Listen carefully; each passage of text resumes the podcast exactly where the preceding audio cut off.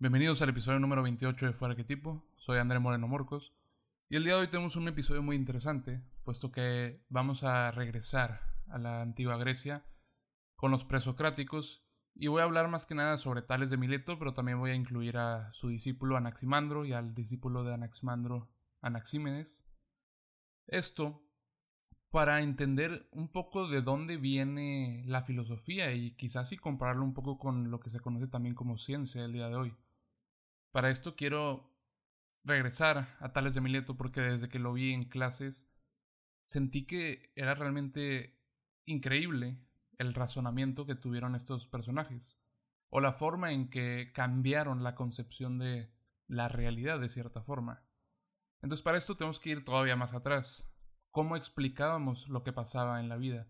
¿Cómo se han explicado en, a partir bueno, en prácticamente todas las partes del mundo?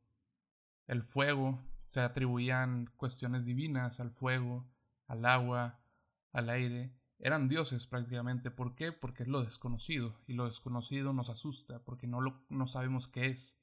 No sabemos cómo funciona, no sabemos cómo existe. Así que lo tenemos que poner en un estatus superior. Lo, lo desconocido de cierta forma es algo superior porque va más allá de lo que nosotros podemos comprender. Así que la humanidad empezó a dar este tipo de valores a las cosas, a las cosas que no, las conocemos. Entonces se le otorgaba cierta divinidad a estas cosas. Lo hemos observado, por ejemplo, aquí en, en México, cómo están los dioses de la lluvia, del agua, este, etc. El punto es explicar que la concepción de las cosas, de cierta forma, se medía como en cuestión de divinidades. Y con esto, en la antigua Grecia, pasaba igual. Pero la diferencia, por así decirle, es que se explicaba por la mitología griega. Se explicaban, no sé, en muchos autores, textos de Homero, cómo estaba presente la mitología, que era una forma de cultura y una forma de enseñar ciertos valores o ciertas cuestiones a través de mitos, a través de cuestiones falsas, pero que eran historias. Y eso era la realidad de esa antigua Grecia. Para explicar un poco, tengo que decir que Tales de Mileto nació aproximadamente en el año y vivió aproximadamente en el año 600 a.C. Tenemos que ponernos en ese punto de la historia. Y se le considera a Tales de Mileto como el primer filósofo. Muchos este, consideran que no necesariamente es el primer filósofo, puesto que no este, queda ningún escrito de Tales.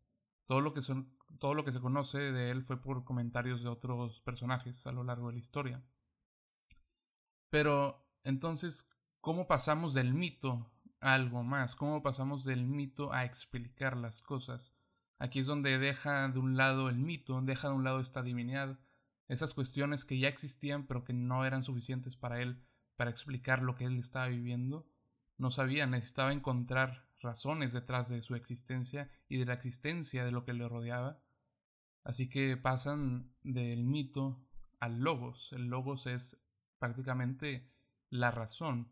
Entonces esa transición es muy importante en la filosofía, puesto que dejas atrás esas cuestiones mitológicas, estas cuestiones que no son tan probables o que no se pueden explicar de cierta forma, y pasamos a tratar de darle razón, cuestiones lógicas, cuestiones que se pueden observar de, de cierta forma.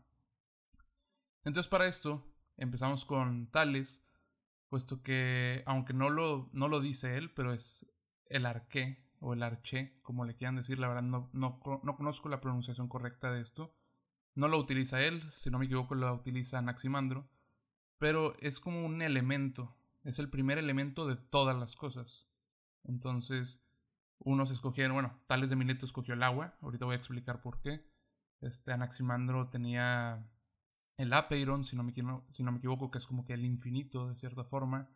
Anaxímenes decía que el origen de todas las cosas era el viento, el aire más bien. Y entre otros eh, estaba el fuego, la tierra, y esto era como que es el arqué, es el elemento con el que explicas todo, la concepción de todas las cosas. El día de hoy me voy a enfocar solamente en el arqué o el arché de, eh, de Tales de Mileto, puesto que creo que es, es interesante a conforme a lo que sus discípulos entendieron o que desarrollaron después de este elemento. El arqué de Tales era el agua, bajo la observación de que era el elemento que más abundaba en la tierra y que todos los seres vivos necesitaban para existir. Todo se origina del agua y sin eso también todo muere. Entonces, aquí vemos como la observación primero que lo que es más abundante en el mundo, en la tierra, es el agua.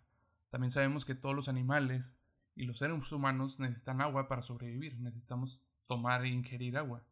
De cierta forma, somos agua, ya conocemos que somos en su mayoría agua. Entonces, lo que él quería demostrar es que de, bajo esa lógica, entonces todo tuvo que nacer del agua. Y hay ciertas historias que se relacionan también con sus discípulos, Anaximandro y Anaxímenes, este, sobre esta idea. Y creo que aquí tiene un poco de, bueno, esta historia tiene un poco de relevancia con la teoría de la evolución de Darwin, puesto que mencionan cómo estaban observando el agua y el lodo también, y observaban cómo salían renacuajos del agua, del lodo, de la tierra. Y bajo esta observación ellos decían, ok, si estamos, si un renacuajo que era un pez y luego se convierte en este renacuajo que sale a la tierra, de cierta forma entonces nosotros venimos del mar, venimos del agua, somos esos animales que pasaron por un proceso de evolución, claro que la concepción era distinta, no lo concebían de esta forma, pero fue como esta idea de evolución, de venir del agua, venir de un animal del agua, evolucionar de cierta forma, llegar a la tierra y empezar a vivir y convertirnos en esto que conocemos como ser humano. Entonces esto tiene mucho que ver con las cuestiones de la, bueno, del punto de vista de la evolución que conocemos de Darwin. Y eso es lo fascinante de esto.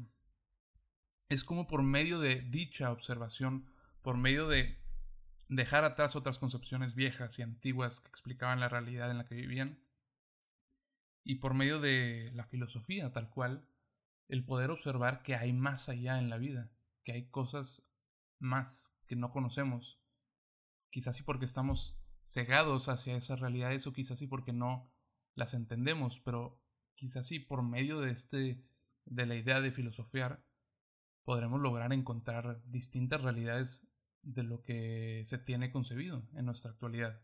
Y creo que es muy importante y me parece fascinante, pues esto también nos dice cómo este también es un proceso científico de cierta forma. Y creo que es algo que todos deberían de conocer. Así que espero les haya gustado. No tengo nada que decir. Muchas gracias.